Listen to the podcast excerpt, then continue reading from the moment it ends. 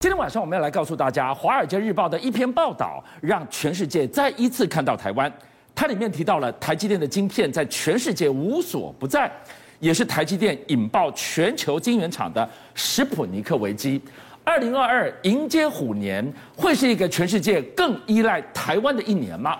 我想问一下俊相哥，当你看到这件事情的时候，你心里作何感想？美国商务部长雷蒙多说，我的晶片库存只剩五天。哎呦，毛毛的，这几乎已经是粮食安全等级的嘛，对不对？是。哎，晶片库存只剩五天，我们个过年的没有时间帮你加班呢，有可能在农历年就断链了，这是极有可能发生事情。是。五天概念是什么东西？五天概念是我只要一塞港，整个美国就没晶片。对。我只要在货运的过程中出什么瑕疵、什么意外，美国就没有晶片。是。所以呢，现在对于全世界对于这个台积电的依赖真的越来越深嘛？华尔街日报说什么？台积电晶片无所不在，目前是亚洲最有价值的公司。因为最近台积电市值啊六千多亿美金呐，吓死人，吓死人了。所以呢，到底全世界都在什么缺晶片，然后干嘛要争晶片？我先讲从欧盟开始讲起。欧盟呢，既然他们推出了一个报告，叫做《欧洲晶片法案》，这个法案是要具体给钱、给人、给土地，让欧盟能二零三零年的晶片产量达到全国百分、全球百分之二十。跟俊强哥，今年几年呐、啊？二零二二，八年后到达百分之二十，我怎么能等八年呢？我五天后就断裂，你跟我讲八年后达百分之二十，这个怎么差太多？可是呢，现在大家就怀疑说，其实冰冻三尺非一日之寒啊。在十几年前，欧洲有个晶片厂啊，其实它差差一点这个呃要断裂了，然后没有钱了。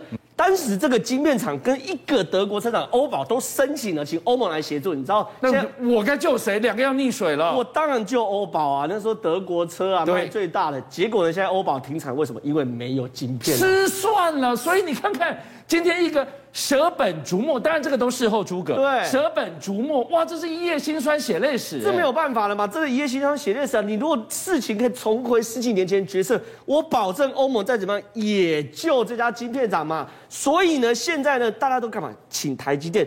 敦请台积电来本国设厂，第一个敦请的是什么呢？日本嘛，对不对？目前看来，台积电跟美国还有日本的合作是最靠谱，因为台积电现在已经有地缘政治的意涵，嗯、我不太可能会去跟我的敌对国家设呃设厂或合作。所以呢，目前啊，一月二十五号已经完成台积电熊本厂的首轮出资，哎，索尼出钱，因为台积电跟索尼合作嘛，对不对？所以这个钱已经到位，那接下来就是人跟技术要到位喽。那目前呢，台积电目前看起来合作的意愿很大，为什么？其实我们看这张地图就知道，台积电几乎把整个台湾的西半部。papo 全吃完，台湾这么一丁点大，来算一算，到底几座台积电的厂？二，一二三四，太多不算不算。这个东西你不讲，我以为是什么？二零二二年蓝绿板块图，像不像？蛮像。抱歉，这是二零二二年台积电板块图。你看基基本上北北基不太可能盖大型工厂，这没话说嘛。对，宜花东你那个光是配物料就太难了嘛。屏东因为没有完成的产业聚落嘛。可是你看整个中北部桃竹苗一直到台中，然后呢嘉义、台南、高雄。全部都已经变台积电了吗？那我给大家看一个数字，二零二四年哦，全球开始首刀盖晶圆厂都八十五座，四年盖八十五座是什么概念？我回头告诉大家，曾经就在那个十年之间关关关关关关掉了一百座。结果你十年关掉不了，之后你四年通通要把它开回来，带回来啊！所以这个标题下的非常好，台积电引爆全球的史普尼克危机，这是什么意思？史普尼克危机当时不就是美苏冷战的时候吗？苏联先发射一颗卫星上去，美国发现自己落后，赶紧急起直追。这个故事大家都知道。是，只是当时的场景，美国换成了全球，苏联换成了台积电。台积电研发出大家都做不到晶片，所以引爆了全球的斯普尼克危机。可最后要跟大家讲说，大家可能会很担心说，哎呀，全国要全球要盖八十五座晶圆厂，会不会台积电的优势就此不在？我可以跟大家大胆的讲。晶圆厂盖是盖得出来，可是晶片不见得盖得出来。台积电有太多太多的优势，因为呢，我们这个台积电板块图，我们只是把所谓的这个台积电所有晶圆厂十八座画在这边。可是呢，台积电在台湾厉害的地方是有完整的生态链，从上游的 IC 设计到供应商到设备商到后面的 IC 制造到最后的 IC 封测，台积电这种完整的生态系。别人是仿造不来的。因为呢，台积电不仅对自己严格，对它的供应商更严格。是，你知道吗？最新的报告，最新的新闻，朝日新闻，因为它做一个非常大台积电的简介啊，它供应商抱怨说，我每一天都要交五十页以上的报告给台积电。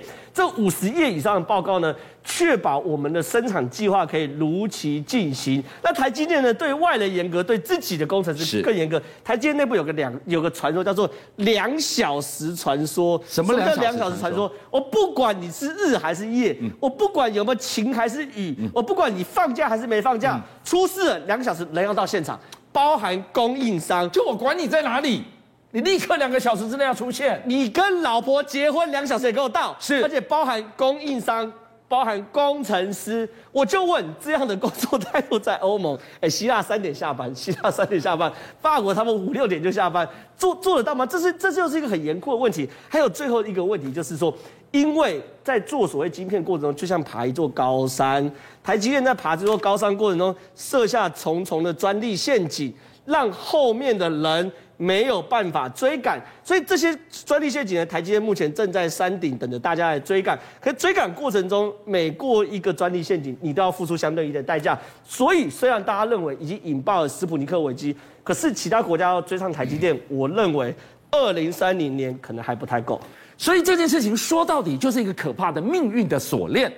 今天就是因为电动车大爆发。两年暴增了八成的制造量，推升了晶片的需求，可偏偏车用晶片跟不上，回来又抑制了电动车产量的发展。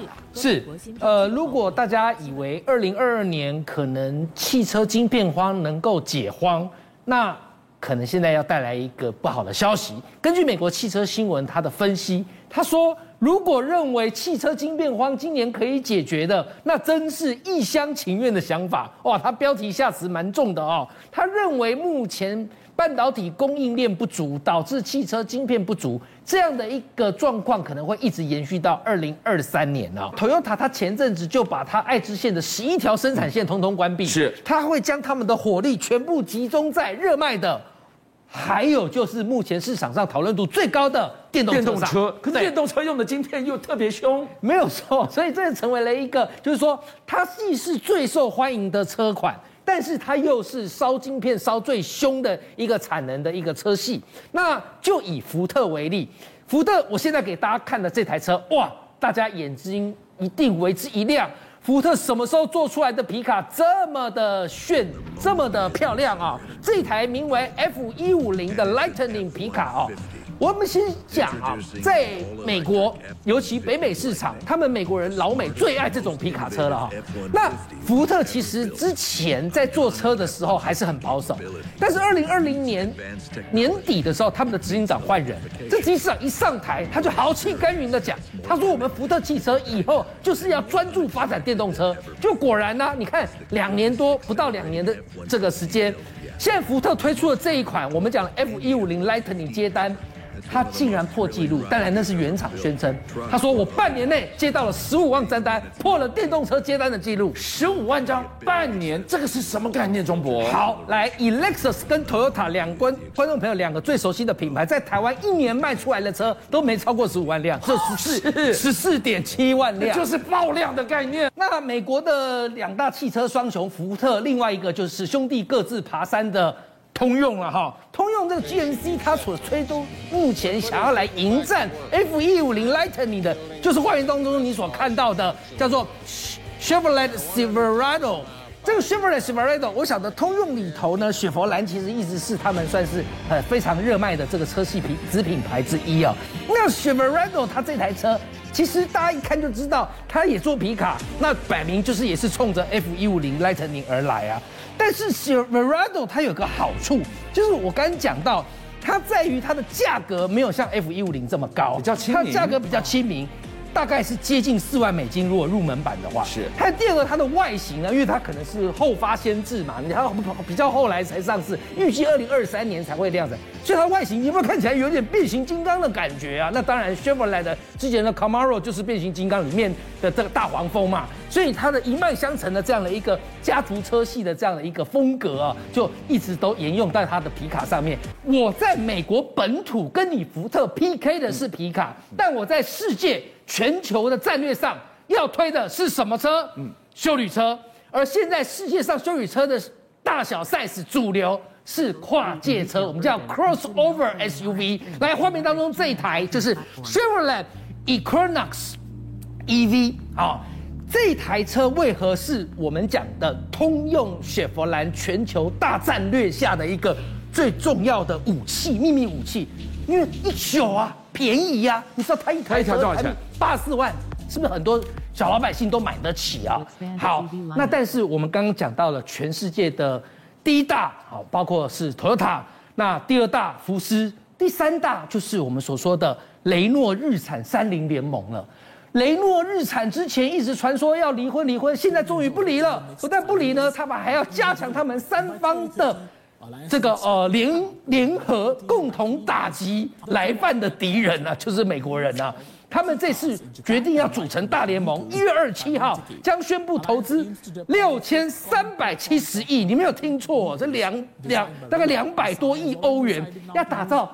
三十款，就像不是三款，你是你是青蛙下蛋呐、啊！三十款，三十款，我保证到时候他如果一一发表的话，会让你目不暇给，琳琅满目啊！毕竟人家是三大汽车厂共同联盟打造三十款电动车哦。好，那其中有一款呢，目前就还蛮受大家瞩目的，就是我们现在看到的 Nissan Ariya，好，这台。